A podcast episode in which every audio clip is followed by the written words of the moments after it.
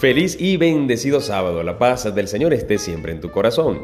Hoy estamos meditando la memoria y estamos reflexionando acerca de la vida de Santo Tomás de Aquino, un hombre que nace en Italia, en Nápoles, en 1225, muere en 1274 a los 49 años. Nuestro santo es doctor de la iglesia, te podrás imaginar, muy, muy inteligente.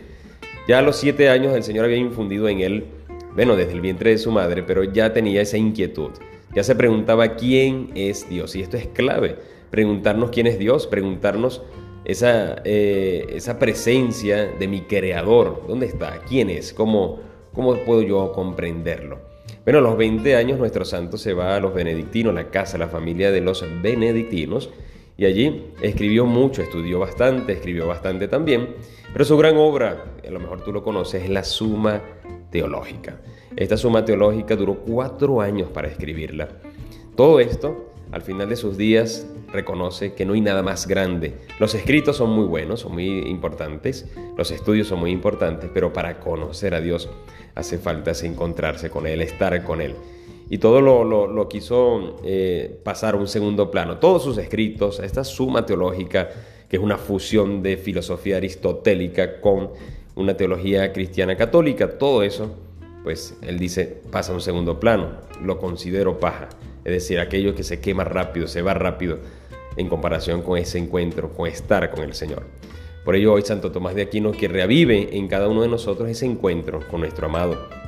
Y es el encuentro con nuestro amado que hoy en el Evangelio, capítulo 4, versículos del 35 al 41, vamos a darnos cuenta la importancia, la grandeza de la fe. Y que no solamente allí, sino en la carta de la carta a los hebreos, Fíjate nada más esto lo que dice.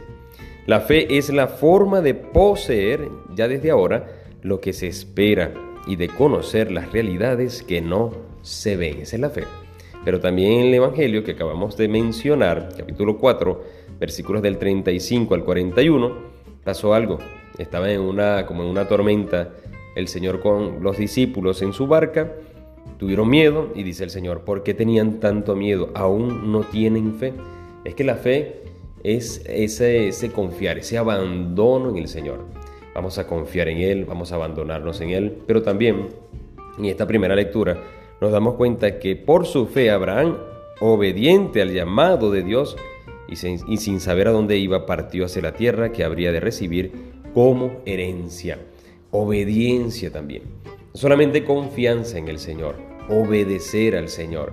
Y algo maravilloso y es que con la fe ya yo puedo captar, vivir, mejor dicho, las promesas de nuestro amado Jesús. Como dice una de las primeras bienaventuranzas, que por cierto lo vamos a meditar en el día de mañana.